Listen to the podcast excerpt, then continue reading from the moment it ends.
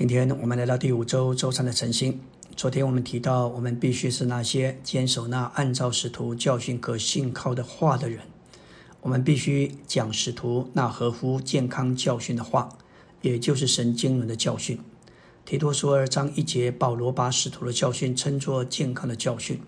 健康这个词与卫生有关。这个话也指明，有些教训是不健康的，是带着细菌的。带着病毒会使人中毒而生病的，像这次新冠肺炎的病毒，传染性非常的高，只要确诊者就必须隔离，凡他所接触之处都带着病毒传染给别人。使徒的教训是健康的教训，总是与生命有关，能够滋养我们或医治我们。唯有活的东西才能是健康的。我们只接受使徒的教训，也就是主耶稣健康的话。提前一将说到关于神经纶的教训，六章说到主耶稣健康的话。所有使徒的教训都是为着神的经纶，而这些教训都是主耶稣健康的话。使徒从主学了这些话，并且跟从主教导他所教导的。第五重点说，使徒们不容许任何与使徒教训不同的教训，使徒禁止教导不同的事。在提前一章三节，保罗告诉提摩太。当我往马其顿去的时候，曾劝你人住在以弗所，好嘱咐那几个人不可教导与神的经纶不同的事。这里教导不同的事，就是指教导虚构无稽之事、无穷的家谱和律法。这一切都是虚空的谈论，与使徒以基督和教会就是神的经纶为中心的教训是不同的。保罗的书信完成了关乎神永远定旨和经纶的神圣启示。他的指示完成了关乎包罗万有的基督和他宇宙的身体，就是教会，做他的丰满，以彰显他的启示。说到教会是基督的身体，有生命和实行两面。从罗马书到帖撒罗尼迦后书，乃是对教会生命的一面有完满的启示。这包括教会的性质、职责和功用。现在从提前到腓利门书，对教会实行的一面有详细的启示。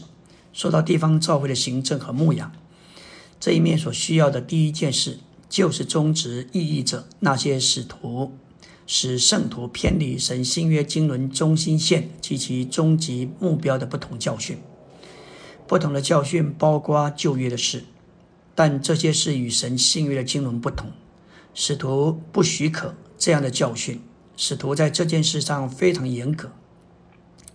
在约翰二书九到十一节说到：“凡越过基督的教训，不留于其中的，就没有神。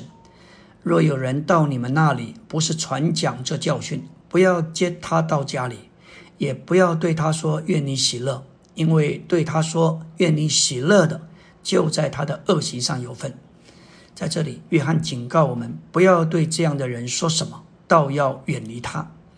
有些人也许觉得他们无法这样严格。然而，甚至宣称是基督徒，却教导与使徒的教训、新约的教训、神新约经纶独一的启示不同之事的人，也是行恶的。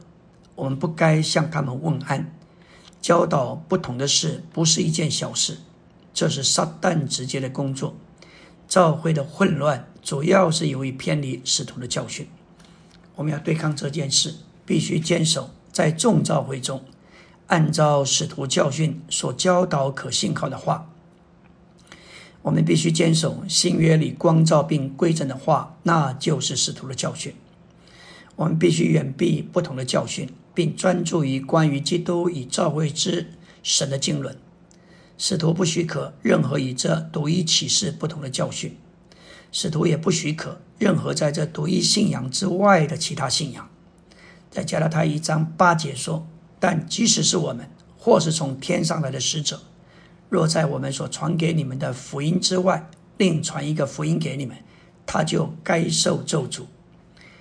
在罗马十二章十四节，保罗教导我们要祝福那些逼迫我们的人，不可咒诅。但在这里，保罗告诉我们，有些人是要受到咒诅。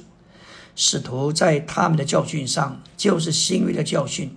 神完全福音的内容和我们基督徒信仰的构成上是非常的严厉，也是非常的严格。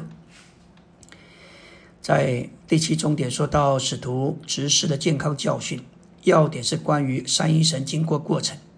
将他自己这包罗万有、赐生命的灵，分赐到他所拣选的人里面，使他们被带进生机的连接里，接受神圣的传说，因此成为神的众子和基督的众子体。结果，他们就成为基督的身体，为的是彰显基督，也就是神的丰满居住在他里面的那一位。这一切几乎都。被今天的基督徒所忽略，新约全部的教训，也就是使徒的教训，乃是神新约经纶独一的神圣启示。这启示是关于神的奥秘，基督、基督的奥秘、召会和极大的奥秘，基督与教会这三项组成神新约的经纶。全部新约主要是关于三个人位或项目独一的神圣启示。第一，就是三一神。第二，包罗万有的基督，以及做三一神生机体的召会，就是基督生机的身体。这三项乃是紧要、重大，而且是基本的。我们的说话是否照着神信誉的经纶，可由我们的说话与这三项的关系得到衡量。阿门。